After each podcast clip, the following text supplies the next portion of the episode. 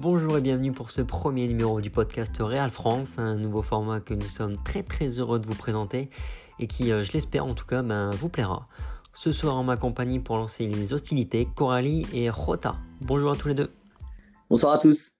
Salut Aujourd'hui au programme, on va tout d'abord prendre le temps de revenir sur euh, la défaite du Real face à Manchester City. On se penchera aussi sur le Classico qui nous attend dès dimanche 21h et euh, enfin on s'attardera sans doute entre deux sur, Zidane dont le coaching a beaucoup fait parler cette semaine.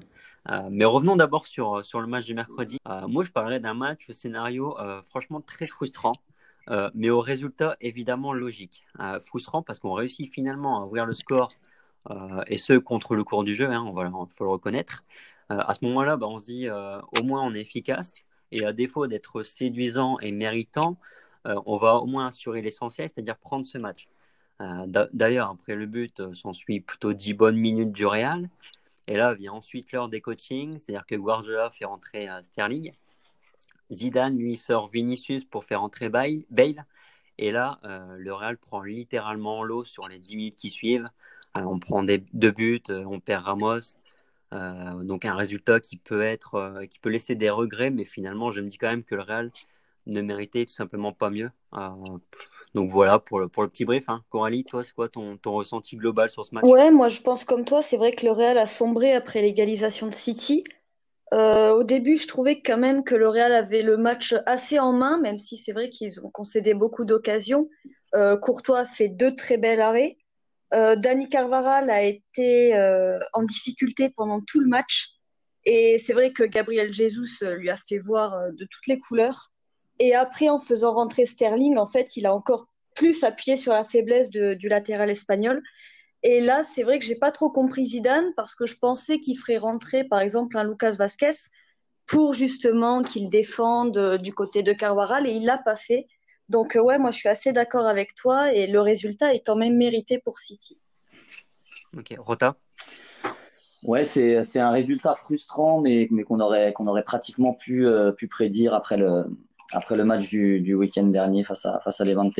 Je pense que malheureusement, on, on, a, on a abordé le, le, match de manière très pragmatique pardon, et de manière surtout très frileuse comme c'est très souvent le cas avec, euh, avec Zidane. Ça a pu sourire par le passé, mais j'ai bien l'impression malheureusement que, que la, chance ne nous, sourit plus, ou en tous les cas ne, suffit plus beaucoup.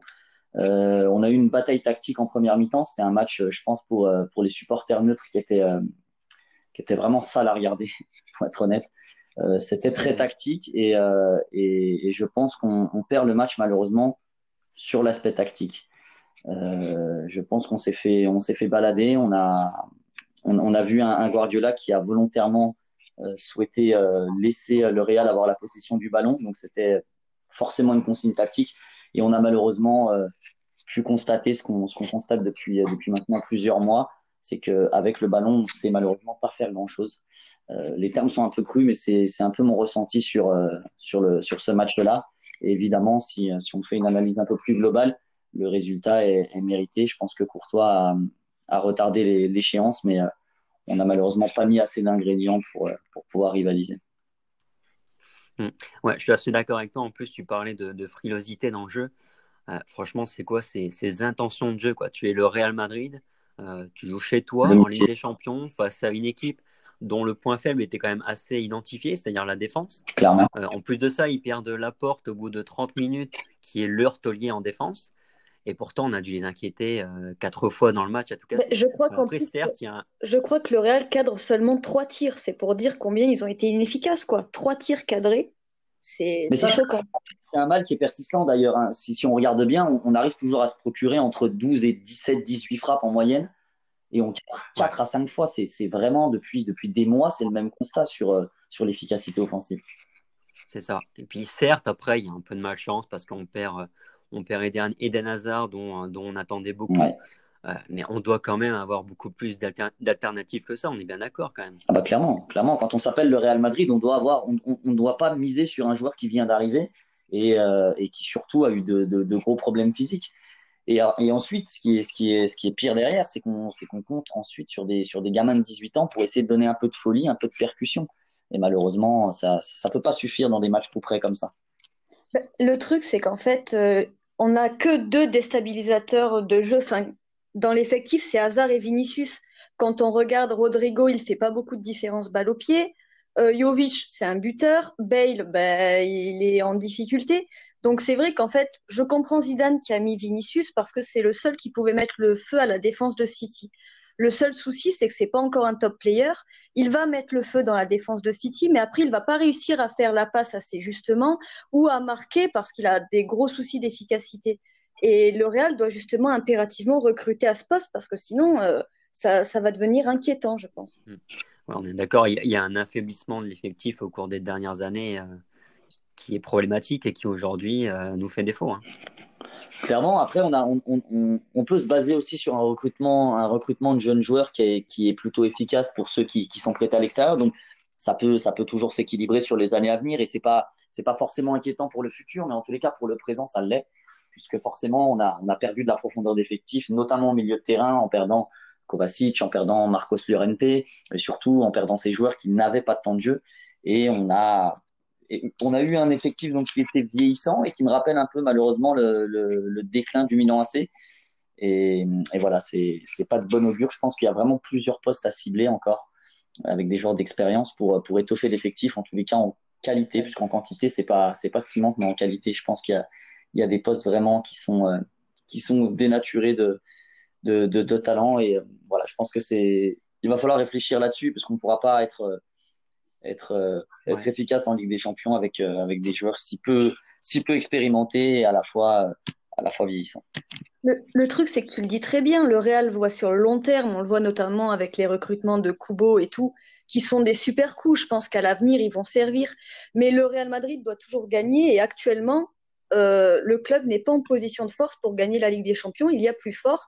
Et le mercato prochain, je, pense, sera déterminant parce que Pérez doit du coup ramener un grand joueur, je pense, par ligne. Parce que même en défense, euh, au début de la saison, on me disait c'est super, on est bien. Et c'est vrai, enfin, on a battu des records, je crois, euh, au niveau des, des buts encaissés. Mais là, finalement, on voit que, ben non, face à City, la défense était friable. Euh, face à Levante, Varane et Ramos font des bons matchs mais finalement, on, perd le match. Donc c'est vrai que c'est assez inquiétant, je trouve. on s'est plaint aussi euh, de, de l'arbitrage côté Real hier, euh, enfin mercredi. Euh, je pense notamment à la sortie médiatique de, de Vinicius après le match. Pour vous, il y a, y a, scandale mercredi? Moi, j'aime pas trop parler de l'arbitrage au niveau des matchs parce que je trouve que se cacher derrière ça, c'est petit. Euh, vaut mieux regarder la tactique et tout et qu'on n'avancera pas. Après, oui, il y a un petit peu des trucs. On peut dire par exemple que le but de Gabriel Jesus aurait pu être refusé, mais pour moi, c'est pas scandaleux non plus. Si on se cache derrière ça, euh, c'est un peu pathétique, je trouve. Ouais, je suis d'accord. Rota Ouais, moi je, moi je pense qu'il y a, il y, a, il y a scandale parce que parce que c'est c'est c'est un but qui fait qui fait très mal. Mais après, je suis je suis du même avec vous. C'est pas ça qui change qui change foncièrement le contenu du match. Après, forcément, oui, c'est l'égalisation. Euh, les dix les dix minutes après le but, on était on était plutôt pas mal c'est un fait de jeu, mais euh, c'est vrai qu'on peut, on peut malheureusement pas se cacher euh, derrière ça, même si évidemment c'est regrettable. D'accord. Après, pour Vinicius, euh, je pense qu'il faut aussi tenir compte du, du contexte, à savoir qu'il a répondu aux questions à chaud après le match. Bon, après, c'est un gamin de 19 ans. Je pense qu'il a, il apprendra à mieux contrôler ses émotions avec le temps. Il y a pas... Bon, c'est une maladresse. Clairement, oui, non, il n'y a, pas, il a pas scandale sur ses propos non plus. Il n'a pas été, il n'a pas été euh, très offensif, il a juste, euh, juste parlé d'un ressenti, c'est pas, c'était pas scandaleux. C'est de la déception. Euh, j'aimerais qu'on se concentre un peu sur quelques joueurs du Real, parce que je pense qu'il y a matière à s'attarder sur, sur quelques cas. Je pense notamment à Dani Carvajal, dont le cas est vraiment préoccupant, je trouve, parce que parce qu'il est terriblement mauvais et qu'on n'a pas de vraie solution alternative là pour les pour les trois mois de compétition qui nous restent à jouer. Rota. Oui, clairement, je pense que Carvajal, ça fait un an et demi maintenant qu'il est, plus que l'ombre de lui-même. Alors, c'est, complexe de, d'expliquer pourquoi. Il euh, n'y a, pas de, choses rationnelles, il n'y a pas de rationalité dans, ce qu'il fait, très honnêtement.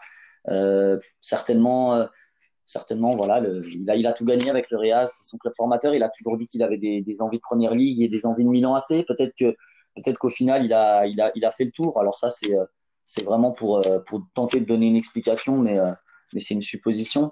Mais ouais, c'est très inquiétant. Il m'a pourtant euh, fait énormément plaisir. Les cinq premières minutes du, match, je me suis dit, ça y est, on l'a retrouvé. Il était incisif, il montait, il a récupéré trois ballons. toutes ces passes cassaient des lignes. Je me suis dit, bon, voilà, on a, le Carvajal des grands soirs et, et, ça va sourire. Et puis, ça a duré que cinq minutes et après, c'était, c'était une vaste blague pendant, pendant les 85 dernières. Donc, ouais, c'est, son cas est très, très inquiétant et je pense qu'avec avec le prêt d'Ashraf à Dortmund et, et, ses, et ses performances, malheureusement, je pense qu'il va avoir chaud aux fesses et, et ça, ça pue pour lui. Ouais, moi je suis d'accord avec vous deux. Après, enfin, Militao a joué aussi arrière droit à Porto, non? Donc je pense que Zidane pourrait essayer euh, de lui donner du temps de jeu. Alors évidemment, Carvajal, je pense qu'il ne sera pas bougeable euh, d'ici la fin de la saison. Mais je pense que Zidane devrait faire tourner parce que le fait aussi qu'il joue tous les matchs, ça peut aussi peser sur ses performances parce que c'est vrai que c'est l'un des joueurs qui a le moins de repos et ça peut aussi peser. Ça ne l'excuse pas euh, ces perfs euh, immondes, mais je pense qu'il y a aussi de ça, quoi. Je pense, je pense... Le, manque de concurrence aussi. Ouais, ouais parce que je pense pas qu'il mettra Militao qui est gaucher à droite. Très honnêtement, ça c'est pour moi impossible. Euh, je le vois, je le vois plus à la limite être une solution de, de repli à gauche éventuellement, mais mais je pense que Nacho aura plus ce, ce, ce rôle-là et même en troisième position, je vois encore plus Lucas Vasquez devant Militao. Donc ça, je pense qu'on ne le verra pas. Mais euh, c'est vrai que c'est vrai que Coralie, tu le soulignes bien, ça peut être euh, ça peut être une explication. Mais malheureusement, c'est vrai que le problème dure depuis depuis plus d'un an et demi. Donc euh, je, même même avec Odelio Sola en, concurrence, qui n'en était pas vraiment une, euh, il n'a pas il a pas forcément élevé son niveau de jeu. Et moi, je trouve son cas vraiment inquiétant. Ben, mhm. Comme vous dites, en fait, en plus, on voit qu'Ashraf crève l'écran à Dortmund. Je crois qu'il a 10 passes dès cette saison. Donc l'année prochaine, il va arriver. Je pense qu'il aura même la place de titulaire au Real. Et si Carvajal ne se réveille pas, je pense qu'il va partir à la fin de la saison parce que c'est un joueur qui n'acceptera pas le bon non plus. C'est un gagnant. Il a gagné quatre Ligues des Champions au Real. Et en fait, on voit que ces joueurs-là ne sont pas forcément moins bons. C'est juste que je pense qu'ils arrivent à la fin de leur aventure au Real et qu'au bout d'un moment, il faut laisser la place. Hmm, c'est bien possible, oui. Ah, puis, puis Carvajal, comme l'a souligné Rota tout à l'heure, il avait déjà parlé il y a quelques années d'envie de, Première Ligue. Euh. Ouais, et du Milan aussi, il en parlait. Je ne serais pas étonné. Ouais, je serais pas étonné. Puis je pense, je pense que Coralie a raison. Je pense que c'est tout simplement une fin de cycle et on peut, peut limite pas leur en vouloir, même si forcément au quotidien ça, ça nous rend dingue derrière notre écran. Mais je pense que lui, clairement, c'est typiquement le joueur qui est en, en, fin de cycle en tous les cas, en termes en termes d'envie. En tous les cas, c'est ce qui nous laisse transparaître. Ouais, je suis d'accord avec ça. Mm. Je suis d'accord aussi, ouais. Et vous avez pensé quoi du, du couloir gauche euh, Mendy euh, Vinicius? Ou en tout cas des deux hommes de manière euh, indépendante? Personnellement, j'apprécie quand même de plus en plus Vinicius. Euh, parce qu'on sait qu'il manque quand même beaucoup de choses, mais même si hier il a été décisif, hein, attention, euh, mais euh, ce joueur il est quand même irréprochable dans, l'engagement, l'attitude et le travail défensif qu'il a fait contre City, il est quand même remarquable. Alors après on sait, hein, c'est pas parce que tu mouilles le, maillot au Real que tu vas faire ta carrière là-bas, mais j'ai quand même hâte de voir le, le joueur qui va devenir dans quelques années. Coralie Moi, je suis assez d'accord. J'ai bien aimé le côté gauche. Même Mendy, au début, il avait vachement de mal au début de la saison. C'est vrai que mais là, défensivement, il est vraiment parfait. Je trouve que qu'il se place bien. Offensivement, il a encore un peu de déchets, notamment dans ses centres, mais défensivement, il est très bon. Et sur Vinicius, ben, je suis assez d'accord avec vous, en fait. C'est vrai qu'on peut lui reprocher de gâcher devant les cages, de faire des fois les mauvais choix, mais il apporte ce dynamisme, il apporte de l'énergie à l'équipe. Et dans une équipe qui est assez fade, qui joue un peu comme des sénateurs, lui, il apporte cette vitesse qui, qui fait du bien. Donc euh, oui, après, euh, même j'en viens même à préférer quand Vinicius joue que Rodrigo, parce que Rodrigo, il n'apporte euh, rien dans le jeu. Il me fait vraiment penser à Asensio, par exemple. C'est quelqu'un qui va toujours essayer d'aller dans la facilité, de passer vers l'arrière, alors que Vinicius, s'il doit déborder, il va déborder. Donc voilà, moi j'ai bien aimé son match face à City et je ne serais pas surprise de le voir titulaire aussi face au Barça. Rota? Oui, moi sur, euh, sur le match de City, je suis, je suis forcément d'accord. Euh, la, complicité défensive des deux, des deux hommes était, était bien présente. Je pense que c'était forcément des consignes tactiques. Et là, pour le coup, euh, on peut, on peut, on peut le, mettre à, on peut l'attribuer à Zidane, c'est vrai. C'est un peu ce qu'on lui reproche et, et, ce qui fait aussi sa force. C'est-à-dire que défensivement, il n'y a, pas, y a pas de souci. Ses consignes tactiques étaient très bonnes. il a, il a quasiment, quasiment eu le, le scénario de match qu'il souhaitait, c'est-à-dire défendre, être assez frileux, mais euh, des, faire déjouer City pour mettre un but de raccro. C'est un peu ce qui s'est passé, même si, le, même si le but est bien construit. Le couloir gauche était, était efficace. Défensivement, c'était top. Et j'ai rarement vu Vinicius euh, faire, faire autant d'efforts défensifs. Après, c'est vrai qu'offensivement, euh, euh, Mendy n'est pas un Marcelo, mais par contre, c'est vrai qu'en termes de placement, comme le soulignait Coralie, c'est un joueur qui est remarquable. C'est un, un, des meilleurs latéraux gauche euh, au monde en termes de placement défensif. Et Dieu sait que le Real, sur le placement et l'alignement, a beaucoup de mal. Et il a réussi à amener euh, cet équilibre à, la défense, bien que je l'ai beaucoup critiqué. Hein. Il, a, il a apporté cet équilibre qui fait qu'on est, on est devenu une défense solide mis à part cette dernière semaine. Donc oui, le, côté gauche était, très intéressant, euh, même si offensivement, c'était pas assez incisif. Je pense que justement, il y avait peut-être trop de consignes défensives parce que j'aurais voulu encore que Vinicius soit plus percutant. Je l'ai trouvé des fois timide sur les transversales de Varane parce que c'était un peu le, jeu du Real. Il y a eu énormément de transversales, de, renversements de, de jeu. Et quand il avait le ballon, je l'ai trouvé justement un peu trop pragmatique, un peu trop, prudent comme, euh, comme, comme Rodrigo. Et ça, manquait un peu de, chispa, comme on dit en Espagne, ça manquait un peu de, de, couilles, un peu de, voilà, de percussion. Et, je trouve ça dommage parce qu'il a clairement des, qualités que peu de joueurs ont. Et ça aurait pu faire, euh, faire plus mal. D'accord. Mais après, il y avait aussi un, autre problème quand même euh, côté Real. C'est-à-dire qu'on avait Vinicius qui, euh, bah, à la base, je pense qu'il jouait plutôt à côté de Benzema sur le schéma initial. C'est vrai qu'il était très excentré sur le côté gauche où il est plus à l'aise. Mais le problème, c'est que le Real, en fait, a joué avec, avec un seul ailier. C'est-à-dire que pour City, c'était assez facile euh, d'identifier le problème. C'est-à-dire que le Brésilien était souvent pris à deux. Et comme le Real n'avait aucune solution à droite, et eh ben, le jeu ne jouait qu'à gauche. Et donc, City, pour, défendre, c'était euh, plus ou moins plus facile, en tout cas. Ben, c'est vrai que c'est l'un des gros problèmes du Real cette saison. C'est-à-dire que euh, Zidane met Isco titulaire parce que c'est vrai que c'est le meilleur joueur du Real avec Casemiro. Et du coup, il n'y a pas cet ailier parce que quand Bale joue, euh, Bale joue plutôt à droite des fois, Benzema va s'excentrer à gauche et du coup, ben, il n'y aura personne dans la surface. Donc, c'est vrai que ce problème d'ailier, c'est vraiment euh, récurrent du côté du Real. Donc, je ne sais pas du tout comment Zidane va, gérer ça, surtout avec la blessure d'Hazard. Ce qui est inquiétant en réalité, c'est que c'est comme tu l'as dit, Tom, le, le 4-4-2 s'est très vite transformé en 4-5-1, mais que, mais que le Real n'a pas, pas joué avec les forces de ce 4-5-1.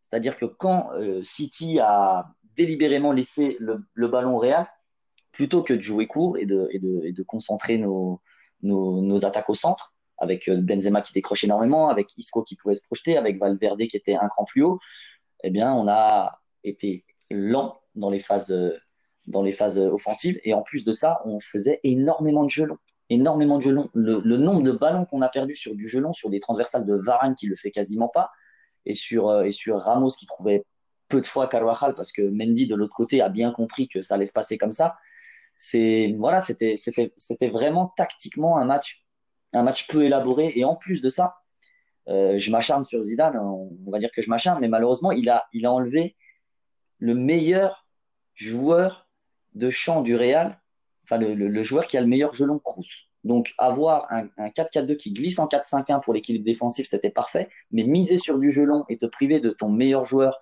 dans ce dans ce schéma de jeu, c'est incompréhensible pour moi. Justement, on va plus ou moins en venir, hein, parce que j'aimerais parler aussi du cas Modric. Alors, sur cette, sur cette deuxième partie de saison, je trouve qu'il est quand même plutôt bien revenu. Euh, mais par contre, mercredi, c'était quand même très décevant. Finalement, est-ce que le duo Cross-Valverde n'est-il pas le plus performant? Alors, je parle évidemment de cette année. Hein. Loin de moi l'idée de faire passer le duo euh, Cross-Modric pour un, pour un duo lambda. Mais pour cette année, je trouve qu'il y a matière à discussion. Est-ce que Modric il doit être titulaire dans les grands rendez-vous? À titre personnel, je pense que non. Je pense que je suis certain même qu'il aurait, euh, qu'il aurait un impact bien plus important dans les 25-30 dernières minutes euh, d'un match. Vous en pensez quoi, Rota? Ah, Clairement, moi je suis totalement d'accord avec toi. Euh, je pense que tu as, absolument tout dit. Modric, même sur, les, sur la première partie de saison, quand il rentrait 20-30 minutes, il avait les dents, les dents longues et il a été performant. Encore plus sur la deuxième partie de saison. Et oui, je pense que, je pense que le, le duo Valverde-Cruz est plus, est plus efficace, plus efficient. Et on en avait déjà parlé d'ailleurs sur, sur certains articles. On, on avait dit que le, le, positionnement de Valverde permettait beaucoup plus de liberté et de, et de projection à Cruz. Et c'est, et c'est le meilleur Cruz qu'on a vu depuis qu'il est au Real sur la première partie de saison. Et Modric ne lui permet pas d'avoir cette projection-là. Donc, euh, ouais, clairement, le duo Cruz-Valverde est beaucoup plus efficient à l'heure actuelle que, que Modric-Cruz. Hmm. Ouais, je suis d'accord aussi. De toute façon, c'est très bien que Kroos, c'est le régulateur de l'équipe c'est lui qui calme le jeu, c'est lui qui le qui le, qui le dynamise et tout. Et c'est vrai que je trouve que sa complémentarité avec Valverde est meilleure aussi parce que je trouve que Valverde est meilleur dans le milieu à droite. À gauche, je le trouve beaucoup moins bon qu'à droite. À droite, je trouve que tout de suite, il va, il va presser, il va, même si c'est vrai que c'est un joueur qui ne touche pas beaucoup le ballon, on le voit, il, il, brille plus dans son placement euh, défensif et tout qu'avec ballon. Mais je trouve qu'à droite, il est meilleur. Et quand il y a Modric, du coup, il va jouer dans le milieu plutôt à gauche. Et je, le, et je trouve qu'il est un peu effacé. Je sais pas ce que vous en pensez, mais je le trouve un peu plus effacé. Ouais, c'est pareil. Moi, je suis d'accord. Je suis, je suis d'accord avec toi parce que mine de rien, euh, de, jouer, de jouer en 8 intérieurs à droite ou à gauche, c'est très très différent sur les prises de balles. Et, euh, et la, la, position du corps est très importante. Et c'est vrai que Valverde a beaucoup plus de, de, de réflexes lorsqu'il est positionné à droite qu'à gauche. Et ça, ça change énormément de choses. Donc, euh, je, je, trouve que tu, tu mets le point sur, sur, sur quelque chose de très concret. Et, euh, et moi, je m'attendais vraiment euh, à voir, euh, à voir Modric sur le banc. Je, m'attendais à voir Isco, Isco titulaire et d'avoir ce, type de 4-4-2. Mais, euh, mais je pensais pas voir Modric. Et, c'est vrai que de mettre Modric à droite et, et Valverde plus, plus à gauche, c'est beaucoup moins efficace. Je suis d'accord. Surtout que, enfin, moi, au début, quand il a pas micro, je me suis dit, il doit être blessé. Et quand à la fin du match, il a dit c'est une décision technique, c'est vrai que j'ai vraiment pas compris parce que même tous les gros matchs, il les, il les a joués avec Kroos. Et là, qu'il l'enlève d'un coup, enfin ouais, pour moi, il n'y avait vraiment pas d'explication plausible à ce choix. Euh, pour finir sur Modric, en plus, c'est vrai que c'est un joueur tellement fort et intelligent. Aujourd'hui, sa seule limite à lui, elle est, elle est physique. Hein. Euh, on l'a vu contre Levante, en fait, il fait 45 euh, très bonnes minutes, mais derrière, on s'effondre totalement. Et puis en plus, c'est un joueur qu'importe le scénario du match, il t'apportera quelque chose. Si c'est pour gérer une fin de match, il saura le faire. Et si c'est pour attaquer et faire la différence, c'est aussi un élément qui apporterait à ton équipe. Comme tu le dis très bien, c'est un joueur qui a 35 ans, il faut pas l'oublier. C'est vrai que les milieux de terrain courent quand même beaucoup plus que les autres. Euh, pour moi, il doit jouer un match sur deux. Comme euh, quand il y avait Cristiano Real, Zidane le faisait jouer un match sur deux, il le reposait vachement.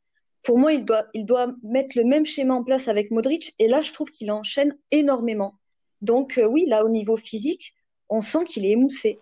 Ouais, c'est malheureusement le seul choix euh, tactique plus ou moins de, Zidane sur le match et je pense que c'était le pire qu'il pouvait faire. Donc euh, je, pense qu'il l'a mis parce que Modric quand il défend sur le côté droit et Carvajal, il a par contre il a par contre un, placement parfait et il a très souvent été efficace dans les grands matchs, notamment dans les derbies et dans les classicos des, des années précédentes. Donc je pense qu'il a fait choix pour apporter plus de densité parce que Kroos a beaucoup moins de capacité de récupération que Modric mais malheureusement, ça, ça, a été au détriment, de, au détriment du jeu, des décrochages entre les lignes, et, euh, et ça, ça, a vraiment donné beaucoup de mal au, au, Real sur, euh, sur la mise en place de son jeu. Donc, ouais, je pense que le, le choix n'était pas, était pas top. Et Benzema, euh, si on fait un constat un peu plus euh, général sur lui, en ce moment, il est quand même vraiment dans le dur. En 2020, j'ai noté 11 apparitions, seulement deux petits buts, dont un en Copa contre, contre Saragosse j'ai quand même presque la sensation en fait qu'il accuse le coup euh, de sa folle première partie de saison. Vous en pensez quoi, Coralie? Ben, Benzema au Real a toujours eu une période de vide, je trouve. À un moment de la saison, il a toujours été dans une période de vide et là, ben, il est en plein dedans. Euh, c'est vrai que physiquement, je trouve aussi qu'il accuse le coup et je comprends pas pourquoi euh, Zidane n'utilise pas plus Luka Jovic. Je trouve qu'il lui donne jamais de chance. Enfin, il le fait entrer à cinq minutes de la fin des rencontres quand c'est plié, donc il peut pas se mettre dans le rythme. Donc c'est hyper compliqué pour lui. Et c'est vrai que je trouve que le jeu de Benzema peut des fois pénaliser l'équipe parce que quand il va être à gauche pour faire les actions, qu'il va décrocher pour venir au milieu, ben il y a personne devant. Donc euh, du coup, la force de la tactique de Zidane, c'est quand même les centres. Et quand Carvajal ou Mendy ou enfin Vinicius centre et qu'il y a personne au milieu, ben, c'est quand même problématique. Quoi. En fait, le, le, le, le dézonage de, de Benzema, c'est c'est un modèle du genre. Euh, en, ter en termes de, de, de 9,5, comme moi je préfère le caractériser, en termes de 9,5, pour moi, il n'a aucune concurrence dans les 10-15 dernières années. C'est un joueur exceptionnel, balle au pied. C'est un joueur qui, qui quasiment aucun contrôle, qui a très peu de déchets dans les passes. Ça peut arriver, mais il a très peu de déchets. Ces dézonages sont très importants dans les phases de construction, dans les phases de temporisation. Par contre, comme vous le dites si bien, euh, quand il faisait ces dézonages-là et que Cristiano Ronaldo était présent, j'ai bien peur qu'il ait, omis qu'il n'était plus là. Mais quand il dézone à droite ou à gauche, comme il l'a fait d'ailleurs contre City et comme il le fait dans, dans tous les matchs, les centres de Carvajal ou du latéral gauche, Mendy ou Marcelo, peu importe qui joue, eh ben, ne peuvent pas trouver preneur. Alors qu'avant, oui, il y avait Ronaldo qui bougeait énormément, qui avait cette mobilité, qui était dans la surface et qui s'imposait face à n'importe quel joueur. Seulement maintenant, dès que Benzema le fait, on se retrouve avec Vinicius, avec Rodrigo, avec Bale, ou avec Asensio, ou avec Isco, peu importe qui est aligné. Et ça ne peut pas fonctionner comme ça, c'est impossible. Donc son dézonage-là, il ne peut plus le jouer comme il le jouait quand il y avait Ronaldo. Et malheureusement, Zidane l'adore, Zidane adore son jeu balle, au pied et va continuer à le mettre. Mais pour moi, comme le disait Coralie, ça devient un handicap désormais. Le truc, c'est que je pense que ce serait moins handicapant avec Jovic, parce qu'avec Jovic, tu aurais cette présence dans la surface. Parce que là, c'est vrai qu'il n'est vraiment pas en forme, mais quand tu le regardais l'année dernière avec Francfort et tout, tu sentais que c'était un buteur né, que, enfin, une occasion, il la met dedans. Et vraiment, j'aimerais que Zidane utilise ce duo au moins une fois dans la saison, ou même deux, enfin trois fois, même parce qu'il faut faire euh, maintenant prendre du rythme à Jovic, parce qu'un match tous les trois, toutes les trois journées, c'est pas possible. Et j'aimerais voir ce que ça donne vraiment. Et je pense que ça peut être un duo assez complémentaire avec Benzema qui tourne autour, qui justement a cette liberté dans le jeu là où il est le plus fort, et Jovic devant qui est là pour mettre les ballons. J'aimerais vraiment voir ça. Mm. Oui, parce qu'après, le, le, casse-tête pour Zidane, finalement, c'est d'essayer de mettre en valeur un maximum son meilleur joueur offensif qui est Benzema. Donc c'est aussi à lui de trouver la formule pour euh, l'entourer au mieux. Parce que Benzema, c'est un, un, joueur qui a besoin de toucher le ballon, qui a besoin qu'une équipe elle joue au ballon, qui construit ses attaques. Or, bah, sans hasard, on a une équipe qui est bien trop heureuse et avec un jeu ultra stéréotypé. C'est ça. Et ouais, comme, comme le disait Coralie, ça, ça, ça je pense qu'on est, on est peut-être 75% de la communauté madridiste à souhaiter voir euh, Jovic jouer dans une attaque à deux, puisque c'est ce qu'il faisait à Francfort, c'est ce qu'il fait euh, en équipe nationale et c'est là où il est le meilleur. Parce que Luka Jovic, moi, je suis persuadé, s'il reste en neuf à la place de Benzema dans un 4-5-1 ou un 4-3-3, pour moi, il a aucune chance de s'imposer. Il n'a pas, il a pas assez de ballons et le jeu hispanique ne correspondra pas. Ça, c'est mon avis propre. Je pense qu'il réussira pas dans le football espagnol s'il est tout seul. Par contre, dans une attaque à deux, bien que ce soit perdu, on est, on est plus trop sur ce genre de, de schéma-là depuis, depuis 10-15 ans mais je pense qu'il serait bien plus à l'aise. Et avec les dézonages de Benzema, comme le disait Coralie, on peut emmener des centres qui, on le sait, depuis, depuis Ancelotti, voire peut-être même depuis Mourinho, c'est notre jeu. Notre jeu est basé uniquement sur des attaques latérales quasiment. Donc, ce serait beaucoup plus efficace avec deux, deux attaquants qu'avec Benzema seul, c'est sûr. Après, ton point sur l'attaque à deux, je suis pas totalement d'accord avec toi, dans le sens où on sait très bien que le Real cible Kylian Mbappé. Et le meilleur poste de Kylian Mbappé, c'est dans une attaque à deux. Et je me dis que dans le futur, il pourrait très bien aligner Jovic et, Mbappé ensemble, tu vois. Moi, franchement, Jovic, je, ne juge pas sa saison parce que c'est trop compliqué là actuellement. Je veux dire, comme je te dis tout à l'heure, enfin, il rentre une fois sur trois. Il va être bon, par exemple, contre Osasuna, il marque. Après, il y a euh, Vigo, Levante et City. Il joue cinq minutes sur les trois matchs. Donc euh, mm. sa gestion, je la trouve pas bonne et du coup, ça peut pas non plus lui donner de la confiance. Il peut pas avoir confiance en étant géré comme ça, je trouve. Ouais, il y a à la fois un manque de rythme et un manque de confiance, hein, tout simplement. Hein. Oui, et puis on sait que pour on sait que pour les attaquants, les buteurs, euh, il faut qu'ils marquent. C'est comme ça. c'est évident, non, mais c'est sûr. Euh, bon, parlons un peu de parlons un peu de Zidane. son coaching a été donc très très très contesté. Et je pense qu'on est tous euh, assez d'accord ici pour dire qu'il s'est fait euh, manger littéralement par, par Guardiola. Euh, Rota, je que tu brûles d'envie euh, d'en parler, donc je te laisse la parole. Non, mais on va dire que je m'acharne dessus. Moi, je, j'aime Zidane, hein, ce qu'il a fait au Real, c'est absolument historique. Euh, mais, mais là, la question que, que je me pose et que je vais vous poser au final, c'est qui aujourd'hui peut dire, peut être en mesure d'expliquer ce qu'a tenté de faire Zidane mercredi? Parce que le, football, c'est pas que de la tactique, certes, c'est pas que de l'analyse, c'est pas que de la science ou de l'évaluation de, qualité et de faiblesse de l'adversaire, mais ça doit au moins l'être un petit peu.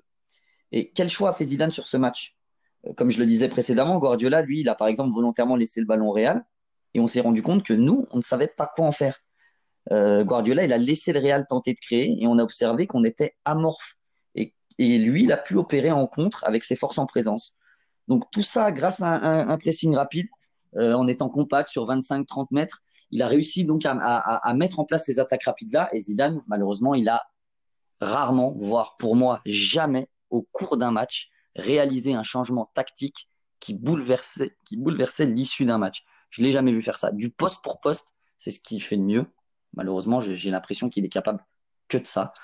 là, quelles étaient ces consignes? Concrètement, quelles étaient les consignes?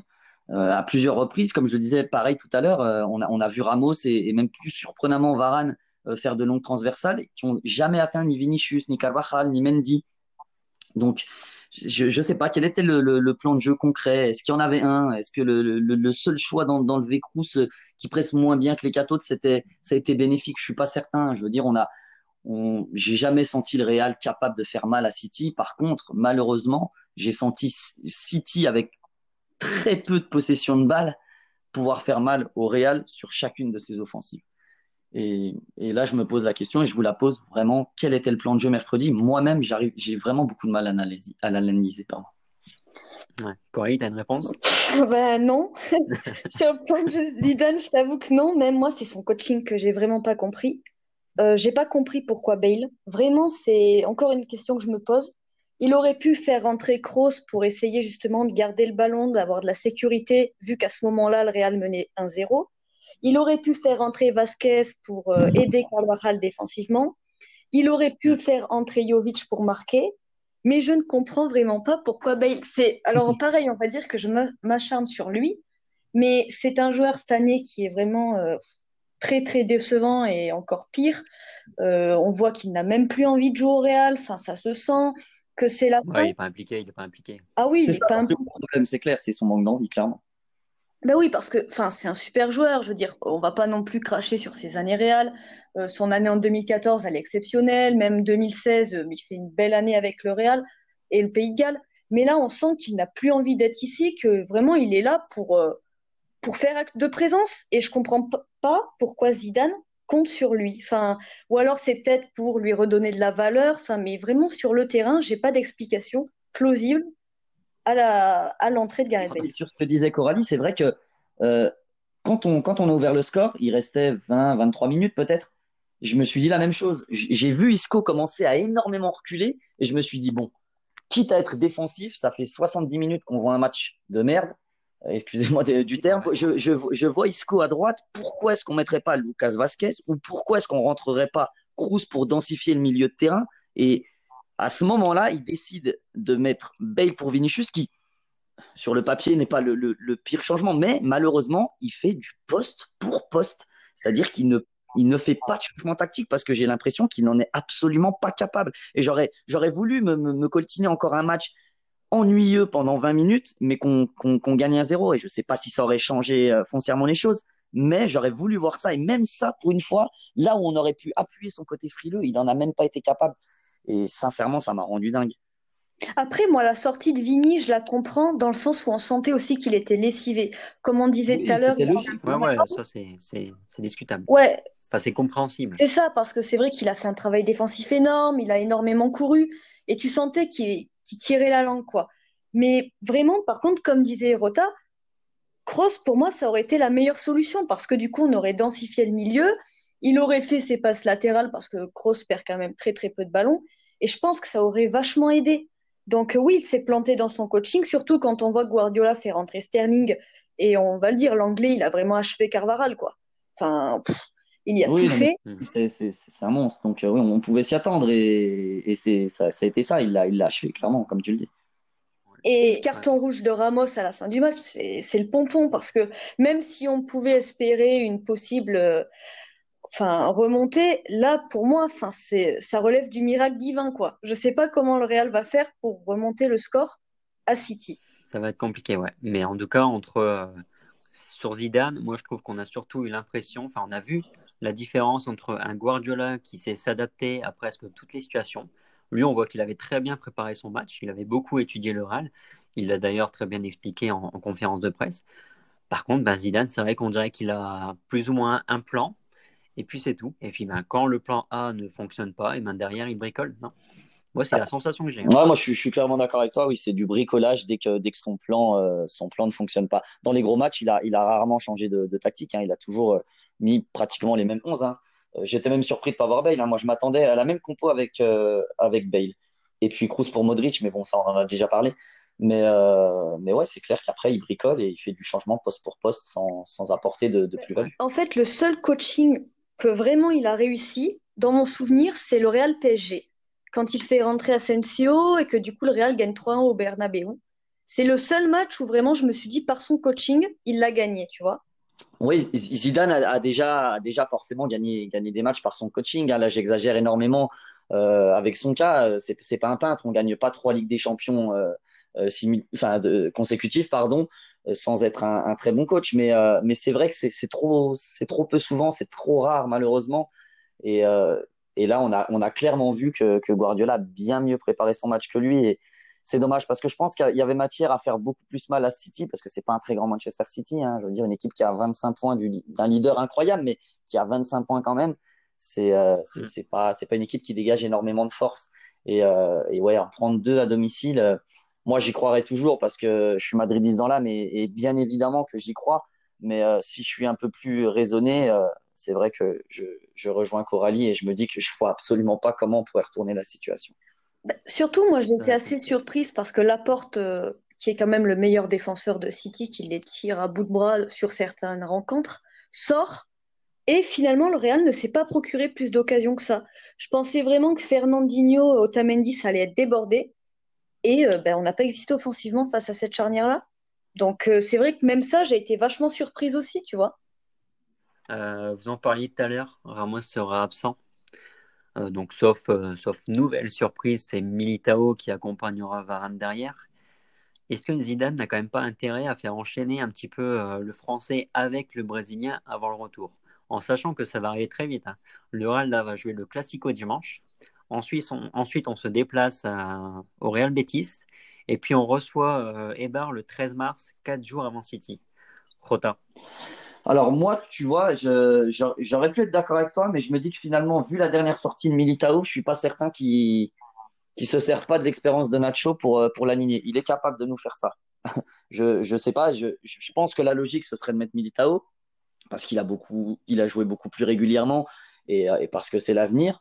Mais euh, j'ai franchement encore un doute là-dessus. Mais après, évidemment, euh, évidemment, je suis d'accord avec toi. Il faudrait que, il faudrait qu'il qui, qui joue avec Varane pour, euh, pour trouver des automatismes, puisque les, les matchs qu'ils ont fait ensemble n'ont pas été très convaincants. Donc oui, il faudrait, il faudrait qu'il joue. Après, est-ce que Zidane mettra Ramos capitaine sur le banc? J'ai beaucoup plus de doutes euh, là-dessus. Hmm. Moi, je suis d'accord avec vous là-dessus. Pareil, même je trouve que la charnière Varane-Militao a énormément de soucis à la relance. Quand il y a eu PSG Real au Parc des Princes, Kroos était obligé de revenir hyper bas pour justement organiser la relance. Et pour moi, ça, ça se joue sur des automatismes et Militao ne les a pas. Parce que je ne sais pas combien de matchs il a joué cette année. Quoi, il en a fait quoi? C'est surtout qu'il les a jamais, jamais fait de manière consécutive. Donc c'est un peu comme Jovic, comme tu l'expliquais tout à l'heure. Il a joué un match, puis il se passe cinq matchs, et il rejoue une demi-heure, et puis trois matchs après, il est titulaire. Donc c'est très disparate et c'est compliqué de, de pouvoir trouver des automatismes en jouant si peu. Et puis à chaque fois, il a beaucoup joué à côté de Ramos, plus qu'à côté de Varane, j'ai l'impression. Oui. Donc euh, ouais, il faudra impérativement le faire jouer. Alors je sais pas si plus face au Real Betis ou à Ibar, mais il faudra impérativement les faire jouer ensemble. Parce que sinon, enfin face à Gabriel Ressus, Mares et tout, euh, enfin le Real va couler. Il va falloir surtout marquer, à mon avis. Hein, parce que... oui, aussi. Donc, vous, pensez ou pas euh, le Real capable de, de se qualifier? Pour rappel, faut, le Real doit gagner en marquant 3 buts ou alors il doit gagner 2-0 pour passer. Après, à 2-1, on ira aux prolongations, évidemment. Rota Évidemment que j'y crois, j'y croirai toujours. J'ai vu, j'ai vu, j'ai vu le Real euh, remonter bien, bien plus que ça. Donc, euh, non, non, les remontadas, c'est, c'est l'ADN du Real. Euh, évidemment que j'y crois. Maintenant, j'y crois, j'y crois un peu moins quand je vois ce qu'on est capable de faire et quand, et, quand, et quand je vois les choix de Zidane. Mais mais euh, voilà, j'espère qu'il va, qu'il va nous sortir une compo qui sort de nulle part. Avec, euh, je, le vois même capable de mettre Nacho, je le vois capable de mettre Marcelo parce qu'on doit marquer, parce qu'offensivement, je le vois faire presque tout et n'importe quoi. Et du coup, je sais pas trop quoi penser de ce match retour. Euh, j'espère qu'on aura un peu plus de certitude sur les euh, sur les matchs qui vont qui vont venir, qu'on engrangera de la confiance et puis qu'on aura une, une équipe un 11 qui se dégage pour pour la préparation de ce match. Mais évidemment, j'y crois, ouais, j'y crois mais ça va être ça va être très très compliqué puisque City, euh, j'ai pas pas en tête, mais ils doivent avoir deux matchs à domicile où ils n'ont pas marqué dans leurs 140 ou 150 derniers matchs. Donc euh, déjà ils vont marquer, donc euh, il, faudra mettre minimum deux buts pour les prolongations et sinon, bah, forcément, ce troisième but dont tu parlais. Donc, la mission s'annonce terrible puisque la, dernière fois qu'on a mis trois buts, euh, je, je m'en rappelle même plus. Là, tu viens, tu viens de nous annoncer une défense euh, probable Marcelo, euh, Nacho, Varane, Carvajal. Un cauchemar pour toi, ouais. Tu, vas, faire, tu vas faire peur à tout le monde. Il n'y a plus personne qui y croit. Non, mais, non, mais ce que j'ai annoncé, c'est. Enfin, ça, ça se réalisera pas, je pense pas, mais je, je le vois tellement se dire bon bah là il faut que je tente le tout pour le tout. Est-ce que je mettrais pas un Marcelo qui est plus offensif? Est-ce que je mettrais pas un Nacho euh, qui, a, qui, a, plus d'expérience? Je, le sens tellement perdu euh, quant, à, quant à ce match retour que je sais plus quoi en penser. Nacho, ça me semble possible, ouais. Euh, après, ce serait quand même un très mauvais message envoyé à, à Militao. Hein. Ouais, ah, c'est ben. vrai. Après, après, Nacho, il a, il a, il a énormément d'expérience. C'est un enfant de la maison. Euh, il joue de moins en moins. Il commence à vieillir. Donc, je pense qu'il pourrait avoir la dalle. Donc, ça, ça, pourrait être un choix judicieux. Mais de toute façon, on le verra sur les, les matchs qui précéderont ce retour. Hmm. Coralie, toi, tu crois ou pas? Ouais, ben, comme dit Rota, on est obligé d'y croire. Je veux dire, au bout d'un moment, on supporte le Real Madrid, c'est aussi pour des soirées exceptionnelles. Euh, deux buts à remonter, c'est pas finalement la mort. Enfin, si le Real marque dans les dix premières minutes, qu'ils ont, euh, convertissent toutes leurs occasions, enfin, ou du moins euh, beaucoup plus que d'habitude, ça peut passer. Après, le gros problème va être défensif, parce que c'est vrai que sans Ramos, à chaque fois en Ligue des Champions, ça a été assez compliqué. Mais oui, il faut y croire. Bah, si on n'y croit pas, autant ne pas regarder le match et voilà, dire euh, zapper sur autre chose. Donc euh, oui, bien évidemment, on y croit. Ouais, moi aussi, à titre personnel, j'ai envie d'y croire. Parce que franchement, gagner 2-1, puis arracher une victoire aux prolongations, voire au tir au but, ça ne me semble pas irréalisable. Après, il y a deux choses qui me donnent envie d'y croire aussi. C'est un, l'orgueil de, de, cette équipe, et deux, il y a la bonne étoile de Zidane. Ouais, elle l'a un peu quitté ces derniers temps, mais oui, il y a sa, sa bonne étoile. Ce qui m'inquiète le plus finalement dans ce, dans, dans ce match retour, c'est que le Real sans Ramos dans ce genre de match, c'est très très souvent compliqué. En sachant que déjà avec Ramos en ce moment, on est, euh, on est, on est en délicatesse. Ouais, déjà. À City sans Ramos, c'est vrai que ça va être, euh, ça va être compliqué, mais bon, on va, on va y croire. Évidemment, bah y croit. Évidemment, si on n'y croit pas, comme je te dis, à ce moment-là, il faut regarder Lyon-Juventus. quoi. Bon, je pense qu'on a, on a fait le tour sur ce, sur ce match. Si vous voulez bien, on va, maintenant se projeter sur le Classico qui nous attend euh, dimanche soir. Euh, est-ce qu'on doit déjà s'attendre à, des changements dans le 11 de Zidane par rapport à mercredi? Coralie? Euh, moi, je pense qu'il y en aura. Je pense déjà que Kroos va retrouver sa place au milieu de terrain, la place de Luka Modric. Et j'espère vraiment voir Luka Jovic associé à Karim Benzema. C'est vraiment mon grand souhait. Je ne sais pas s'il le fera parce que bah, Vinicius, c'est un peu le seul à apporter euh, euh, de la percussion dans cette équipe et du coup, bah, il est obligé de le mettre. Mais j'espère qu'il va tenter quelque chose parce que là, il est au dos au mur. Si le Real perd le Classico, la Liga, ça va devenir très compliqué pour aller la chercher. Du coup, j'espère qu'il va quand même faire des, des choix tactiques payants. Alors je pense et j'espère que Zidane euh, prendra un peu plus de temps à, analyser son, adversaire euh, ce, dimanche. Euh, j'espère qu'il aura, aura, vu que, Junior Firpo et Semedo sont des latéraux très très médiocres, surtout en ce moment, et, qu'il s'appuiera là-dessus. j'espère vraiment qu'il reconduira Vinicius, mais je pense qu'il n'y a pas de doute là-dessus. Comme Coralie, je pense que Cruz, Cruz jouera.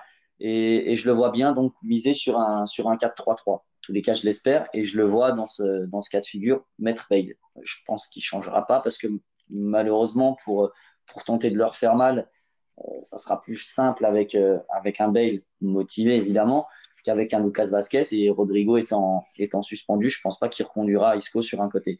Donc, je le vois plus jouer avec un 4-3-3. Moi, c'est ce que je ferais en tous les cas avec le retour de Cruz, Casemiro, Cruz, Valverde et Vinicius, Bale, Benzema et une défense inchangée comme, comme le soulignait Coralie. Ah, par contre, moi, je vois Isco, tu vois. Je pense que Zidane va encore vouloir avoir le ballon face au Barça. Et du coup, je pense qu'il va mettre Isco pour jouer entre les lignes. Et puis parce que ben, là, depuis quelques matchs, c'est le meilleur joueur du Real. Donc pour moi, il ne peut pas s'en passer.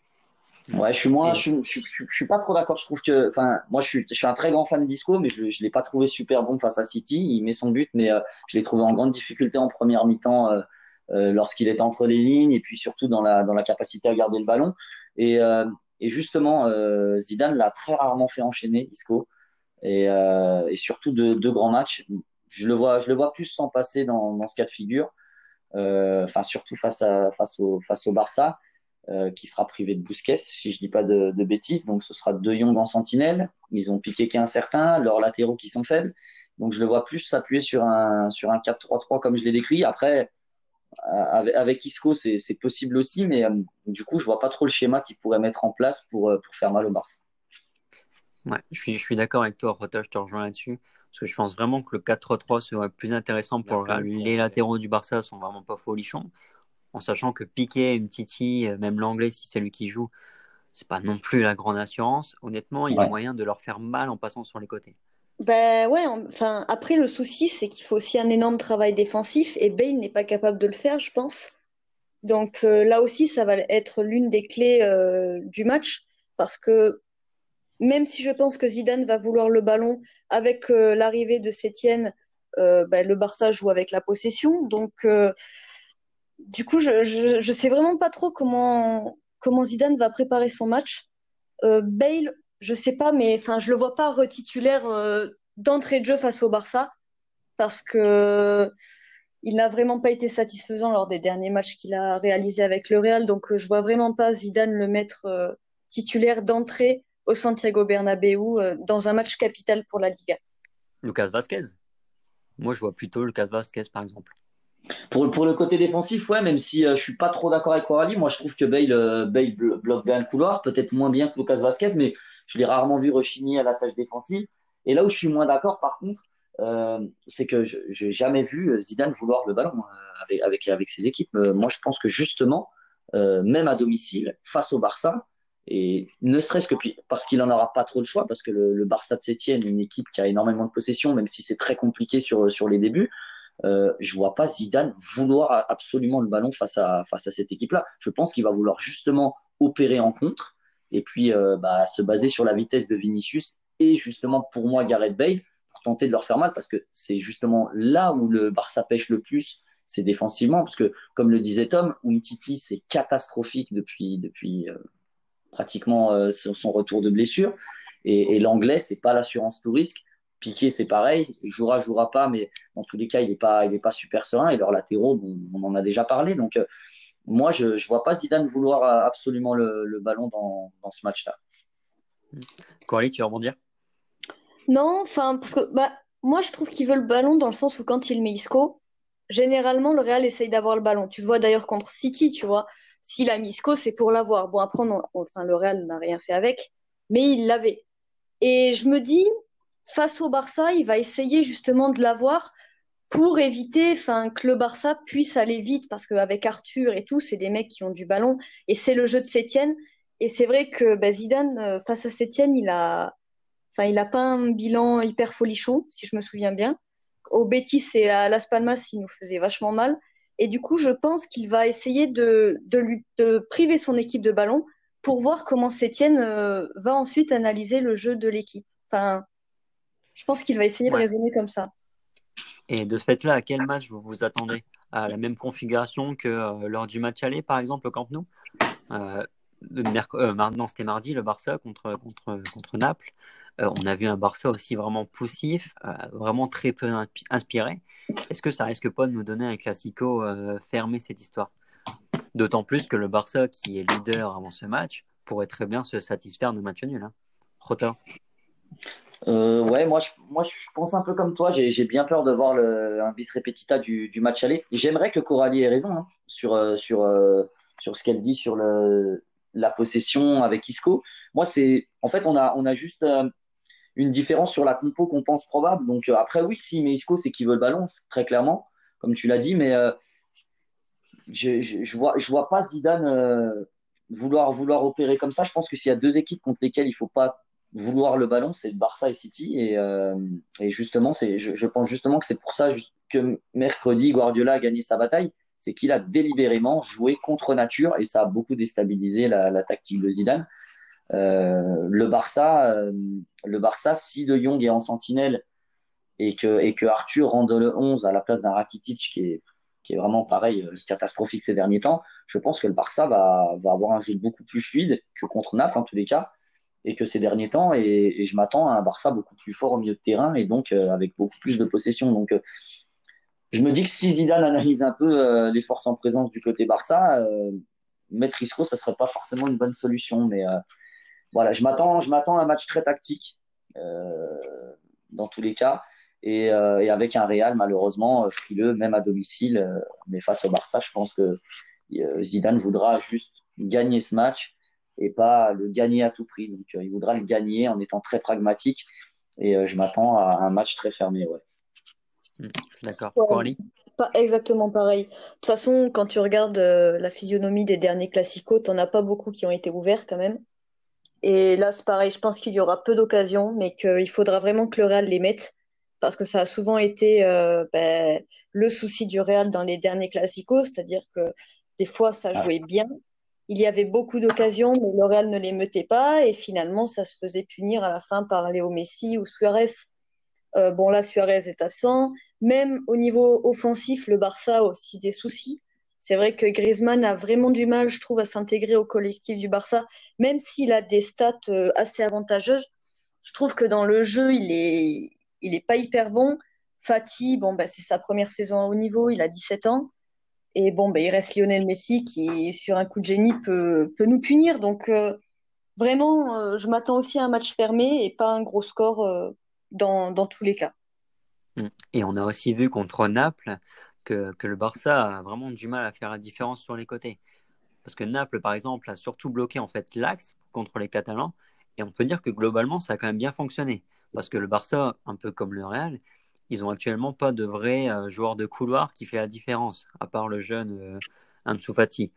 Euh, le Real, en sachant que le Real c'est costaud dans l'axe, en ce sens, j'ai quand même tendance à penser qu'on peut tenir le clean sheet. Bon, après, comme tu l'as dit, avec Messi euh, en face, on peut malheureusement être, être sûr de rien. Non, mais je, suis d'accord avec toi, Tom. C'est vrai qu'ils ont eu énormément de, Naples, de mal pardon, face à Naples. Euh, parce que justement sur les côtés ils ont ils pas pas énormément de force et, c'est vrai que je serais pas étonné de, voir de voir le, le, même match que l'aller où ça va jouer ça va jouer à des détails et, et, voir un clean sheet euh, côté Real, mis à part évidemment la, la donnée Messi qui voilà n'est pas n'est pas n'est pas modulable, mais euh, mais ouais j'ai peur de j'ai peur de voir un, un match fermé et, et d'avoir des regrets puisque c'est c'est ce qui s'est passé sur les 4-5 derniers classicos.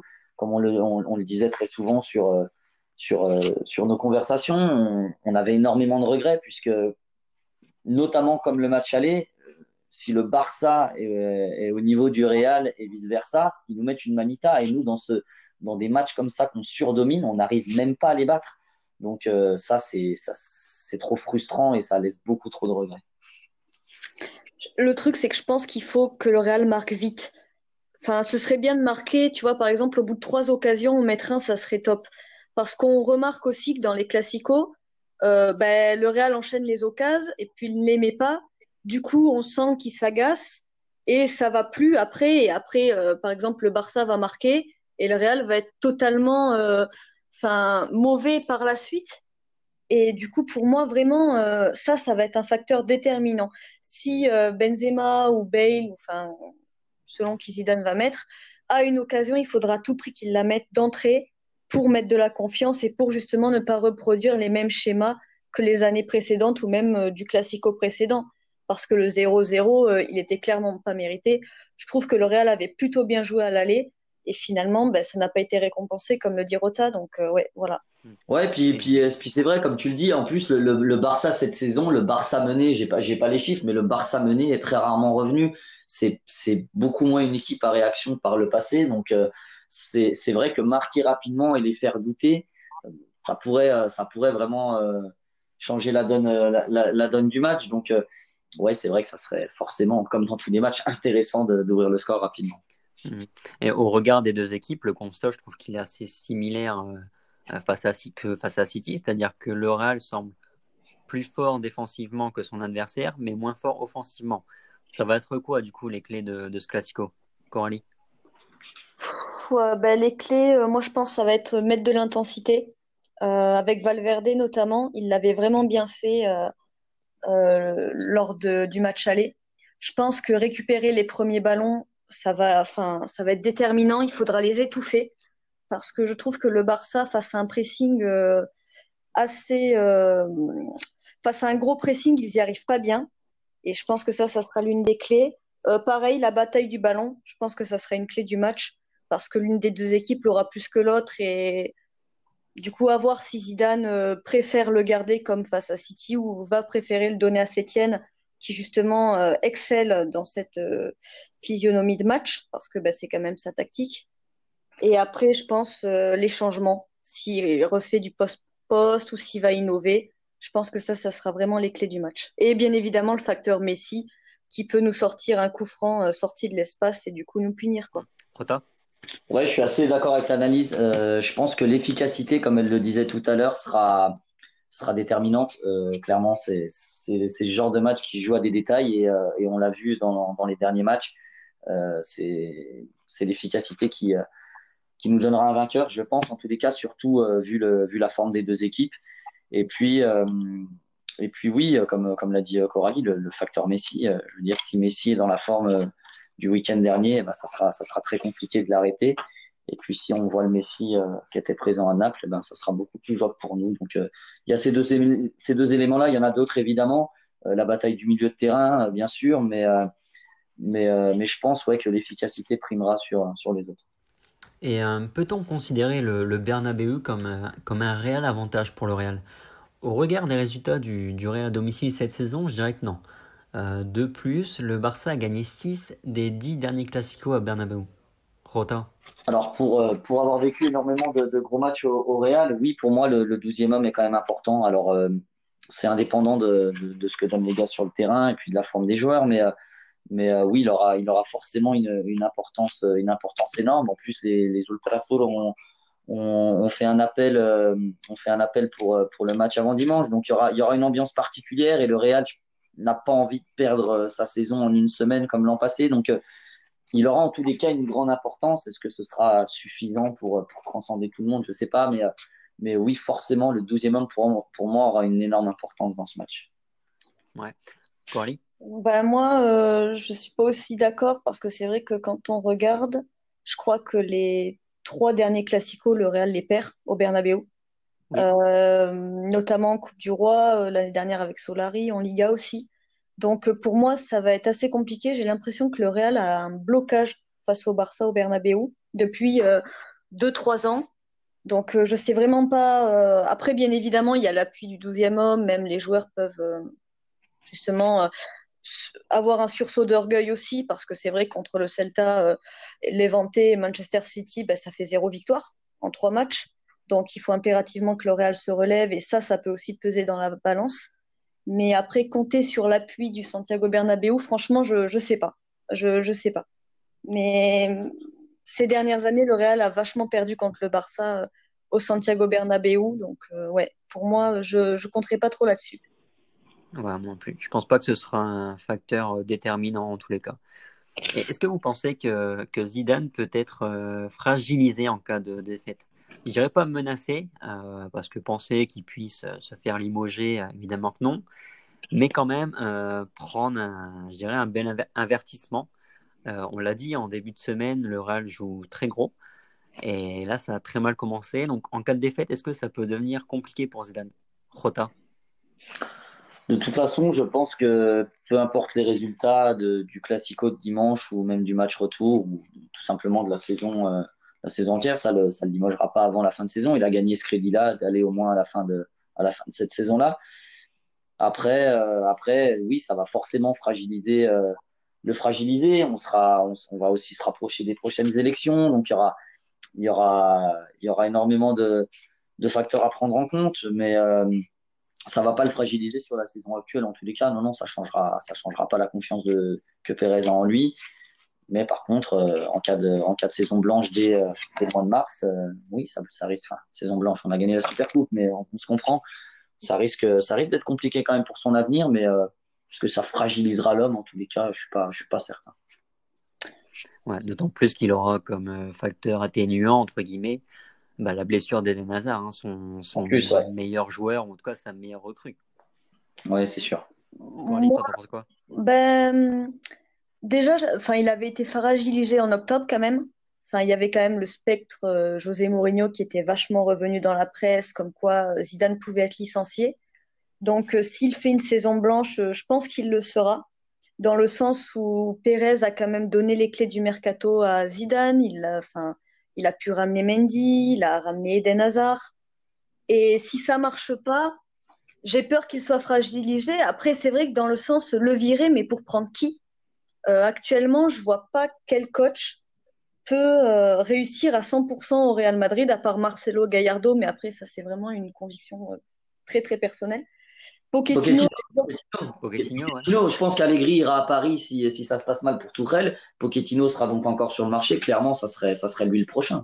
Ouais, mais moi j'ai peur qu'il fasse une Lopetegui, tu vois. J'ai l'impression que face au sénateur du vestiaire, son manque de titres peut être euh, préjudiciable en fait. Donc je sais vraiment pas s'il pourrait réussir actuellement. Bah, ah bah, Gallardo, ça serait quoi la différence du coup? Parce que Gallardo, euh, c'était non seulement un joueur bien moins important que Pochettino historiquement, mais en termes de titres, euh, il a prouvé qu'en Amérique du Sud, et ça reste très faible. Ouais, mais c'est un gagnant. Moi, je suis... toi, je suis, très fan de ce qu'il fait et, euh, j'étais fan du joueur et je suis fan du coach. Attention, hein, mais je pense pas qu'il aurait plus de, de crédibilité à ce niveau-là dans le vestiaire du Real. Ben, je sais pas, parce que c'est vrai que c'est quand même quelqu'un qui a enfin, survécu quand même à la pression de River, tu vois. Donc euh, je me dis, c'est aussi une équipe qui a besoin de résultats de suite. Euh, c'est aussi un mec, je crois, qui a fini euh, dans le top 3 des meilleurs entraîneurs de l'année, ou top 5. Donc il a quand même du crédit. Après, je te rejoins sur le fait que, ben oui, c'est vrai que c'est qu'une expérience en Amérique du Sud. Mais pour moi, s'il y a un pari à tenter, à la rigueur, ce serait celui-là parce que Pochettino, vraiment, j'ai peur qu'il se fasse bouffer par le vestiaire. Et il va arriver, il a, enfin, il a encore rien gagné. Donc, euh, face à des Kroos, des Ramos, euh, qui ont quand même une mentalité euh, assez particulière, je ne sais pas si ça marcherait. Moi, moi, moi, moi je, je, le vois beaucoup plus à même de, de, de, se faire respecter par le, par le vestiaire que, que Gaillardo. Euh, d'un avis extérieur. Après, Gallardo, c'est un super coach, mais il a pris River Plate, c'est pas non plus le risque du siècle, alors que ce qu'a fait euh, Pochettino avec l'Espagnol et avec Tottenham, notamment emmener Tottenham en finale de la Ligue des Champions, jamais personne n'aurait mis un seul centime sur ça. Mais jamais personne. Donc, euh, moi, je trouve que les performances en tant qu'entraîneur de Pochettino sont exceptionnelles, de mon point de vue. Et celles de Gallardo le sont tout autant, mais ça reste en ayant pris le plus gros club du pays avec Boca et d'avoir gagné une Copa Libertadores face à Boca. Euh, enfin, ouais, c'est pas, c'est un super coach. Il a une, il a une philosophie euh, footballistique que j'adore, mais euh, je le vois d'ailleurs plus sur une philosophie à la catalane qu'une philosophie madrilène. Mais, mais en plus, il est dans les petits papiers du Barça. Donc, moi, je vois plus Pochettino en tous les cas être, être à même de, de remplacer Zidane plutôt que Gallardo. Après, il y aurait l'option Raoul, mais je ne sais pas s'il est prêt. Ça, c'est mon grand rêve, mais je, pense, je, je, préférerais pas le voir euh, juste après Zidane. Ouais, on est d'accord. Je pense que c'est trop tôt, comme tu le dis. Ce serait prendre le risque de le griller euh, rapidement. Ouais, et briser mes rêves. Tous ceux des Madridistes, tu vois. À la tête de l'équipe première, je crois qu'on en rêve. Ouais, puis hein. ça se fera, ça se fera. Oui, ça se fera, ça c'est sûr. Mais il faut laisser le temps, le temps au temps, comme on dit. Hein. Exactement c'est clair. Mais bon, je pense que Zidane n'est pas encore sur la sellette et on aura le temps de, de débattre sur ce sujet-là. Euh, surtout qu'on va, surtout qu'on va gagner le Classico, on va se qualifier en quart et la chance de Zidane va nous rapporter une autre Ligue des Champions, donc il va rester. bon, est-ce qu'on euh, est-ce qu'on clôturerait pas cette émission par un petit pronostic pour le Classico? Je vais commencer par mouiller. Euh, moi, je vois un petit 1-0 pour le Real. Rota? Allez j'aime pas faire des pronos sur le Real, je me l'interdis toujours, mais bon, on va, on va se mouiller. Euh, je, vais dire, je vais dire 2-1. Coralie? Ben, Moi, j'aurais dit 2-1 aussi. Mm. Bon, bah, c'est entendu et c'est noté et surtout c'est enregistré. euh, bah, maintenant, maintenant c'est le moment pour moi de, vous remercier tous les deux. Euh, Merci à toi. En tout cas que, j'espère en tout cas que ce nouveau format va plaire aux fans du Real et puis euh, n'hésitez surtout pas à nous faire vos retours sur, sur nos réseaux sociaux. Euh, voilà, c'était le premier numéro du podcast Real France et il y en aura, j'espère, beaucoup d'autres. D'ici là, prenez soin de vous et puis à très vite. Ciao. Ciao.